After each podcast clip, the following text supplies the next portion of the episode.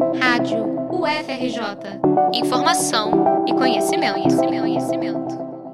Uma mensagem tem circulado em grupos de WhatsApp dando a entender que eleitores poderão votar através do celular.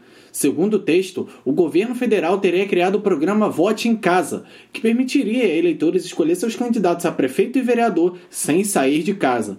Após o cadastro em um link, o eleitor estaria apto a votar pelo dispositivo móvel.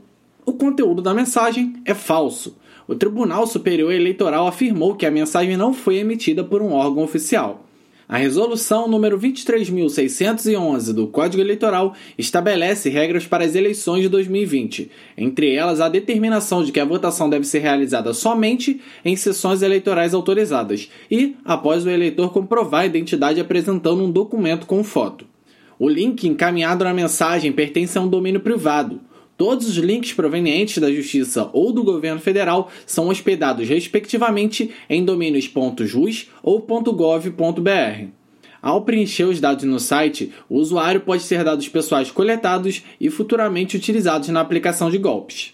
O TSE até criou um aplicativo oficial, chamado e-Título, que pode ser baixado gratuitamente em celulares e iPads com as plataformas Android ou iOS.